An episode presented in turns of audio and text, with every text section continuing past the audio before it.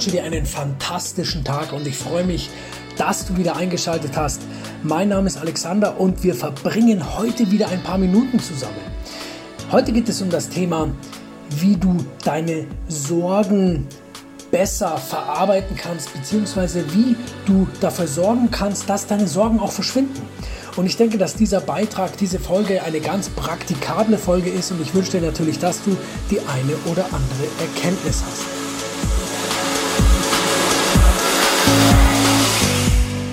Jeder hat Sorgen.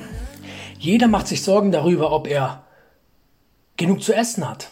Jeder macht sich Sorgen darüber, ob er heute pünktlich zur Arbeit kommt oder ob die Kunden auch weiterhin kaufen oder oder oder.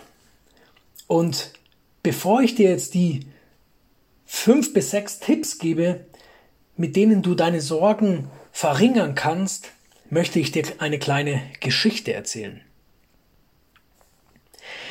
Diese Geschichte handelt von Galen Litchfield, der im letzten Jahrhundert ein amerikanischer Geschäftsmann war. In den 1940ern war er in China der Direktor einer großen Lebensversicherungsgesellschaft.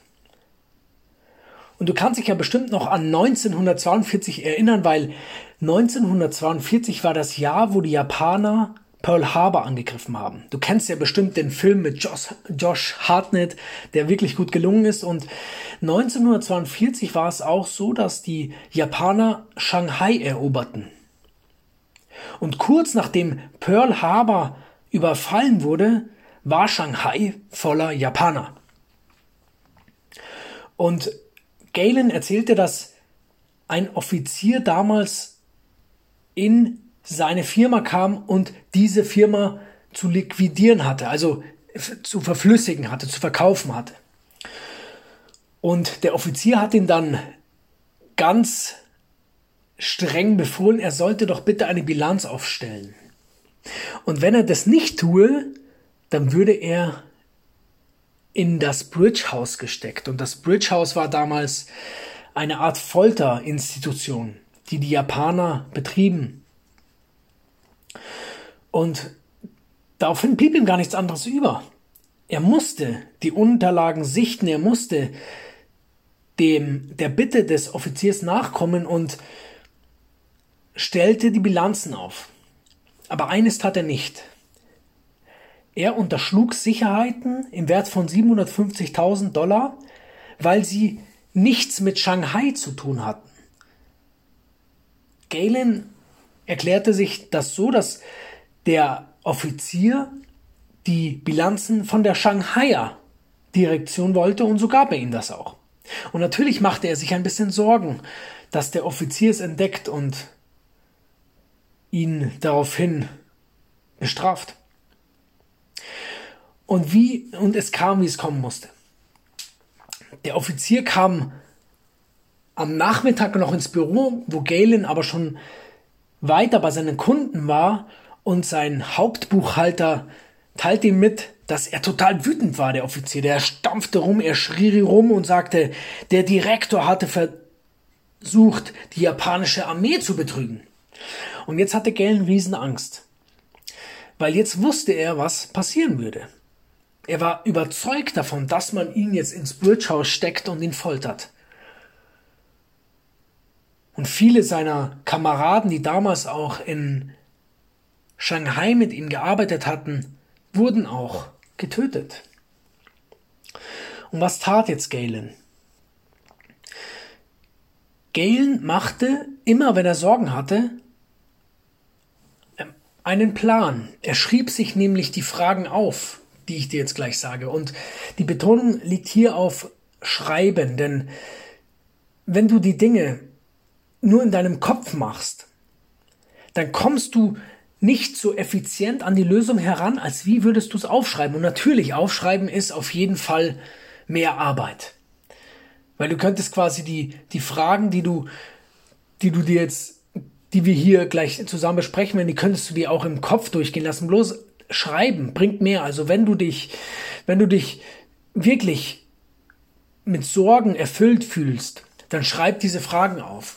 Und die erste Frage ist, Worüber mache ich mir Sorgen? Schreib dir das auf. Wenn du echt große Sorgen hast, dann schreib dir mal, schreib dir auf worüber und schreib, schreib dir das hin. Geh es nicht nur gedanklich durch, sondern schreib es dir auf, weil du verarbeitest einen Teil damit. Und was hat Galen aufgeschrieben? Galen hat aufgeschrieben, dass er sagt, er hatte Angst, gefoltert zu werden und getötet zu werden. Und dann hat er im zweiten Schritt die Frage aufgeschrieben, ja, was kann ich dagegen tun? Und er hatte vier Resultate hierbei herausgefunden. Er konnte im ersten Punkt versuchen, den, dem Offizier das zu erklären, das Missverständnis. Aber der Offizier, beziehungsweise der, der Admiral, der sich dann als Admiral eigentlich herausstellte, der konnte kein gutes Englisch. Und jetzt dachte Galen, wenn er jetzt auch noch einen Dolmetscher hinzuzieht, dann flippt der Offizier völlig aus. Also ist schon mal diese Möglichkeit nicht gut. Mit der Möglichkeit kommt er nicht zum Ziel. Die zweite Möglichkeit wäre, dass er flieht. Aber er konnte nicht fliehen, weil er beobachtet wurde und wenn man ihn bei diesem Fluchtversuch erwischen würde, dann würde man ihn genauso töten. Also das kam auch nicht in Frage. Der dritte Punkt war, dass er einfach nicht mehr ins Büro geht. Aber wenn er das täte, dann würde der Offizier ihm Soldaten schicken und die würden ihn dann genauso abfüllen und in die Folterkammer stecken. Und zum Schluss kam er auf die Idee, einfach ganz normal ins Büro zu gehen. Weil das hatte folgende Möglichkeiten. Zum einen könnte es sein, dass der Admiral es bis dahin schon vergessen hatte, weil der Admiral bzw. der Offizier hat ja unheimlich viel zu tun. Und der ist so beschäftigt gewesen, auch damals schon, dass diese Möglichkeit auf jeden Fall da sein könnte. Oder es könnte auch sein, und nein, es ist wahrscheinlich so, dass der Admiral oder der, beziehungsweise der Offizier sich ein wenig beruhigen würde. Und wenn, du weißt ja, wenn du nach einem Streit im Eifer des Gefechts noch versuchst, irgendwelche Dinge zu erklären, dann klappt es nicht. Aber wenn sich die Gemüter beruhigt haben, dann kriegst du schon viel einfach eine Lösung her. Und so hat Gellen es auch gemacht. Er hat gesagt, okay, dieser, dieser, diese vierte Möglichkeit, die hat er in Betracht gezogen. Und als er dann am nächsten Morgen wieder in sein Büro kam, als wäre nichts gewesen, saß natürlich der Offizier schon da. Und der Offizier starrte Galen wie die anderen Male auch an. Aber er sagte nichts, der Offizier. Und zum Glück, sechs Wochen später rückten die Japaner dann aus Shanghai ab und er ist nochmal mit, ja, mit einem Schrecken davongekommen. Und diese Geschichte soll dir zeigen, dass du dir die meisten Dinge versuchst erstmal aufzuschreiben. Schreib dir auf, wenn du, wenn du Probleme hast, wenn du sagst, hey, ich mache mir da so riesen Sorgen, schreib dir das einfach mal auf. Und wenn du quasi auch denkst, dass dieses Mittel vielleicht in einem ganz bestimmten Moment dir nicht weiterhilft, weil du echt wirklich durcheinander bist und weil die Sorgen dich so über, ja, über, über, überkommen, dann beschäftige dich. Versuch dir, wenn, wenn es jetzt Sorgen sind, die vielleicht deine Familie betreffen, dann, dann versuch dir in der Arbeit mehr Arbeit aufzulasten. Dann versuch dich richtig stark zu beschäftigen. Lerne vielleicht irgendwas Neues oder lies, lies ein Buch. Versuch dich, versuch dich abzulenken. Normalerweise ist ja Ablenkung nicht so, nicht so hilfreich, weil wir eigentlich nur das wegschieben, was uns betrifft, weil wir eigentlich das, das Problem ja bearbeiten sollten. Bloß es ist ein Mittel zum Zweck, der dir vielleicht hilft, deinen Fokus erstmal wegzurichten, damit du das Ganze aus einer entfernten Position sehen kannst. Und was auch sehr hilfreich ist, ist, dass du dich nicht über Kleinigkeiten aufregst. Reg dich nicht darüber auf, ob jetzt schmutzige Teller in der Küche stehen oder die Zahnpastatube nicht ordnungsgemäß ausgedrückt wurde. Oder über die Unordnung deiner, vielleicht ja deiner Mitbewohner, deines Partners oder deiner Kinder. Oder deiner Arbeitskollegen. Wie auch immer, lass die Menschen einfach so. Das ist, glaube ich, am allerschlauesten. Und sei dir auch bewusst, dass 95% der Sorgen, die wir haben, niemals eintreten werden.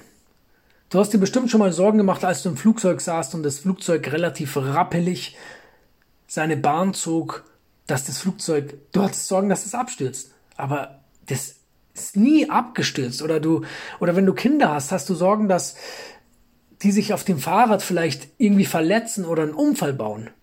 Aber das bewahrheitet sich genauso wenig. Oder es gibt ganz oft Menschen, die zu mir sagen, hey, wenn ich, wenn ich meinen Job verliere, dann lande ich unter der Brücke. Also ich kenne niemanden, der nach seinem Jobverlust obdachlos geworden ist. Vielmehr bin ich der Überzeugung, dass die meisten Menschen, die die Obdachlosigkeit, die in diese Obdachlosigkeit hineingeschlittert sind, dass die sich das auch bewusst so, ja, dass die sich dafür entschieden haben.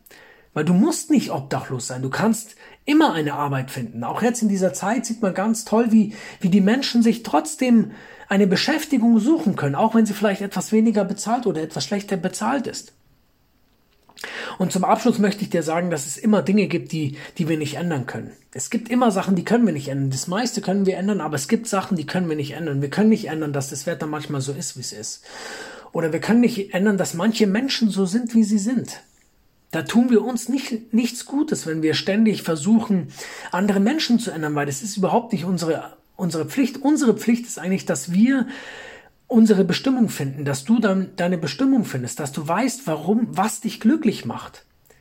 Und dass du auch weißt, wie du über deine Sorgen hinwegkommst. Und deswegen freut es mich, dass du ja diese, diese Folge auf jeden Fall nutzen kannst für dich. Ich finde es eine ganz tolle Sache, wenn du mal richtig tief in der Tinte sitzt und nicht weiter weißt, dann schreib dir deine Sorgen auf und frag dich dann, was du dagegen tun kannst.